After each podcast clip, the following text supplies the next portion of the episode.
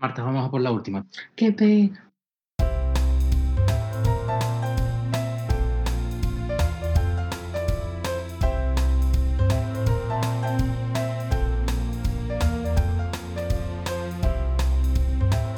¿Tú oyes, Lelita? Pregunta algo, Martín, a ver. Hola Nieves, ¿qué tal? ¿Cómo estás? Hola, bien, ¿y usted? Bien. Hola, Marta. Hola. Encantado de conocerla, Nieves. Muchas gracias igualmente. Ojalá tuviera unos años menos. Aquí está Marta también, que tenía muchas ganas de conocerla por todo lo que nos dice Nino. Me encanta, yo tengo nietas así de esa edad también. Nieves González de Paz, o Lelita, como la llaman cariñosamente sus nietos, ha sido maestra durante muchas generaciones en varias de las Islas Canarias. A lo largo de su vida ha tenido que compaginar su oficio con la crianza de cinco hijos, pues enviudó muy pronto. A sus 90 años ha sido una consumada viajera que no ha dejado de admirar la belleza y la diversidad del mundo. Desde esa paleta de experiencias y de colores, charlamos con la maestra Nieves sobre educación. Teníamos muchas ganas de conocerla porque su nieto Nino nos cuenta aventuras de usted maravillosas. Más que maravillosas, curiosas. Pero dada la época, pues están dentro de lo normal. Marta y yo, esta pareja rara que nos hemos hecho, estamos haciendo unas grabaciones, unos programas sobre educación en este verano y nos encanta terminar con usted por lo que significa como metáfora preciosa de lo que es la educación y de lo que es amar a la escuela y amar a seguir educando y es con esa pasión que nos transmite su nieto cuando hablamos sobre usted. Bueno, eso es lo, más, lo natural. El buen maestro tiene que ser así, amar a su profesión, si no, es duro. La enseñanza, si no se tiene amor a los niños y querer enseñar cada vez mejor, ese ha sido el objetivo, no solo mío, sino de, mucha, de muchísima gente. Lo que pasa es que vivimos en una época donde faltaban muchas cosas y era duro. Como por ejemplo, cuando fui al hierro, tenía que bajarme en una barca, del barco me tiraba como si fuera un paquete a una barca y después de la barca pasábamos a, una, a una guagua, un autobús, que ahí había de todo, cabras, gallinas. Sí. ¿Años 50, Lelita? Sí. Años 50, ¿no? Años 50. ¿Cuánto Y tardaba después- usted en llegar entonces a la escuela, entre que cogía el barco? Toda, toda una noche, porque si salíamos por, por la noche, toda la noche llegábamos al día siguiente. Mareábamos porque los barcos eran pequeños y horribles. Y yo lloraba, lloraba, lloraba.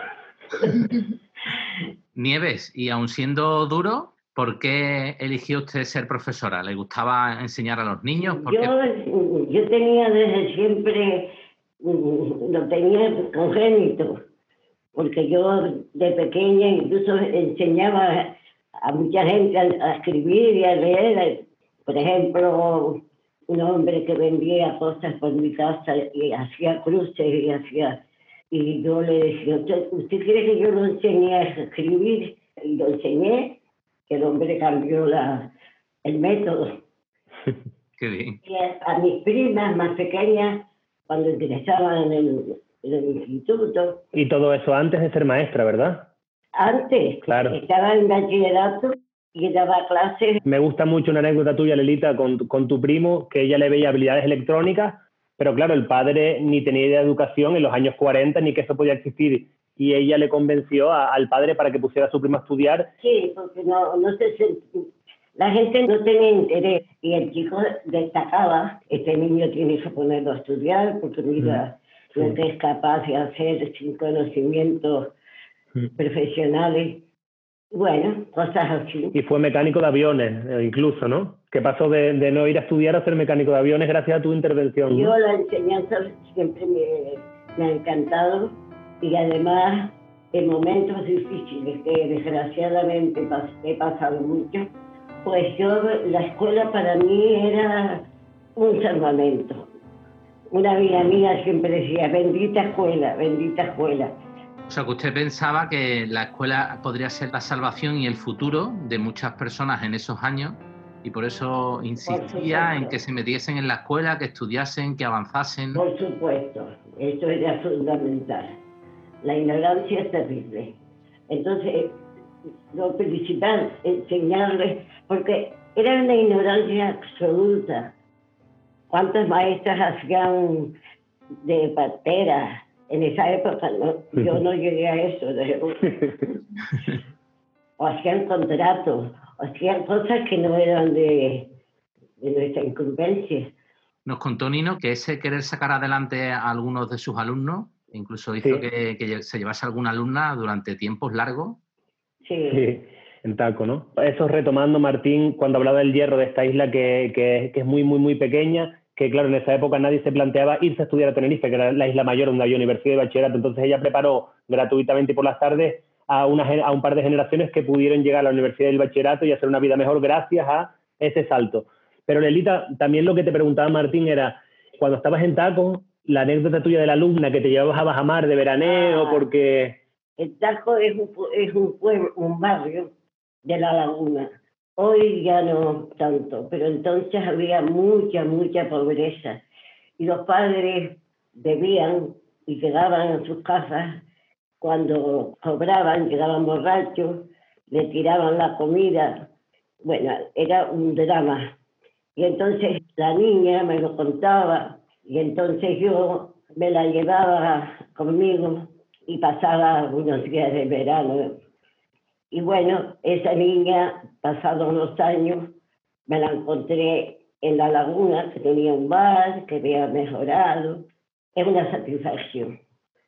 Usted, Nieve, para nosotros que Nino lo conoce, en la fundación hay una frase que dice que un profesor puede salvar para siempre la vida de un niño. En su caso, más que uno, son unas decenas de niños. O no sé si llegó incluso a la centena de niños que salvó por su intervención. O podemos estropearlos también. Hay de todo. Exacto. La obligación nuestra es una profesión que se tiene que querer a los niños. Tiene que hacer la, enseñanza amena, que el niño se, se divierta, que el niño lo pase bien. Yo veo unos niños aburridos que me, no lo comprendo. Se pone usted nerviosa, ¿no? Cuando los profes aburrimos a los niños. Un niño no puede estar aburrido. Si está aburrido ya mm. pasa.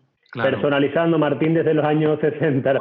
Además, de verdad, una personalización llevada al extremo, eh, al extremo casi del amor, diría yo. Y Nino, comentabas que Nieve eh, había sido directora. En el último colegio que estuve, yo no tenía interés, pero el inspector no tenía interés más que nada porque yo mi vida personal la tenía muy, muy complicada, con problemas con un hijo que murió, desgraciadamente.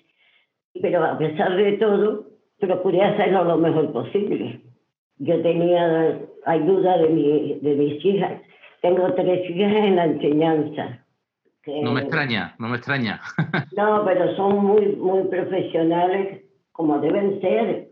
Eso no es un mérito, eso es la obligación. Y bueno, y, y, Nino que también está en la enseñanza. Nino que la salía a usted también, profesor. Este es mi, mi nieto, el mayor. Mayor. preferido no se puede decir en cámara, ¿vale? no, no, bromas, bromas, bromas aparte. A mí me parece muy interesante también una cosa que mi abuela siempre cuenta, cuando ella estudiaba magisterio, cuenta unas locuras sobre profesorado que no sabía absolutamente nada, pero luego también tiene la anécdota de una profesora de catalana que llegó y le abrió el mundo de la educación, ¿no? que sería una profe excelente hoy en día. Entonces, si quieres contarle, Lita, alguna anécdota de, la profe de matemáticas o de naturales que no sabían nada en comparación con la de geografía. Eso a mí me da pena porque era una vergüenza que aquellas personas no sabían nada, no todos.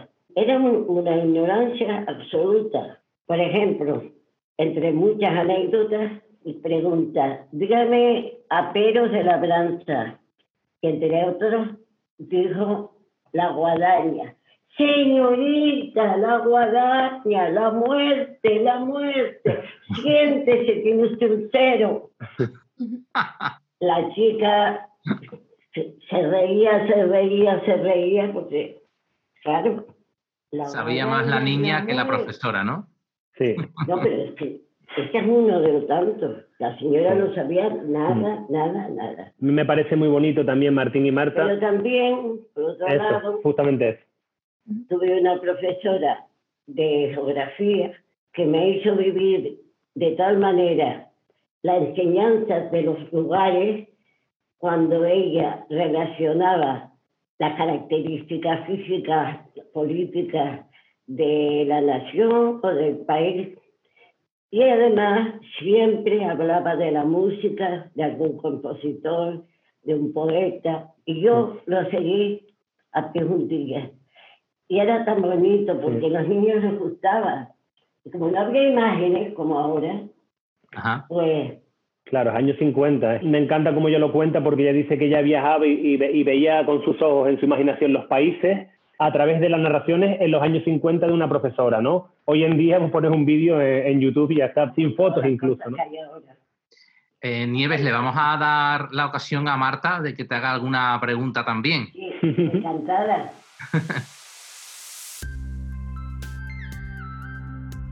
Hola Nieves. Hola mi niña. A mí me gustaría saber qué es para ti lo más valioso que has aprendido, las cosas más valiosas de tu vida, con lo que te quedas.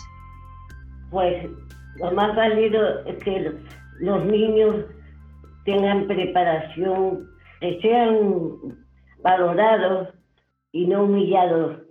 Es que yo he visto humillar a un niño y me parece el pecado más horroroso del mundo creo que lo valoro el prepararlos para que, sepan cómo tienen que comportarse, porque muchas veces no se les enseña.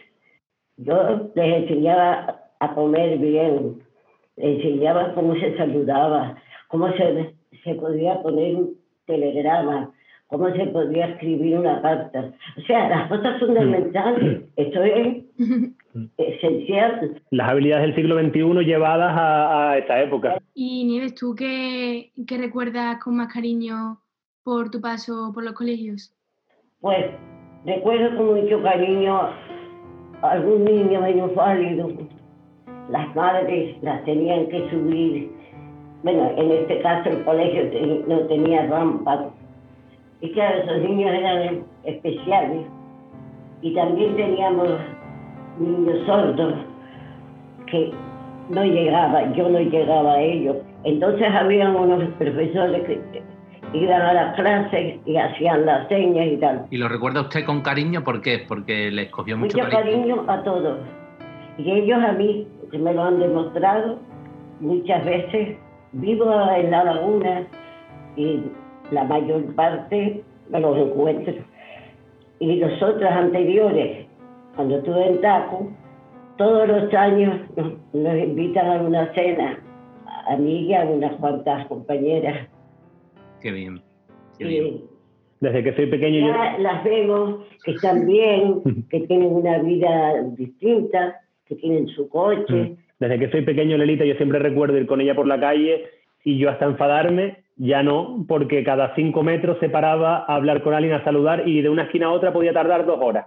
Y últimamente ella me dice a mí, Nino, ahora pasa al revés, ahora me paran también bastante a mí, ¿no? Ahora estamos igualándonos. Yo he recibido mucho cariño, mucho. Y yo creo que también le doy cariño. Claro que sí. Nieves, hacemos ya la última, agradeciéndole el ratito que hemos echado juntos.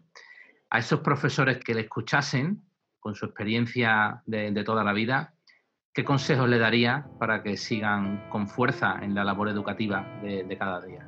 Que quieran mucho a los alumnos, que les den mucho cariño y que hagan amena la clase, que no la hagan aburrida, porque el aburrimiento, claro, que hoy no sea tan fácil. Yo ojalá estuviera la enseñanza y ojalá fuera joven, porque da la casualidad que cuando uno sabe es cuando te jubilas.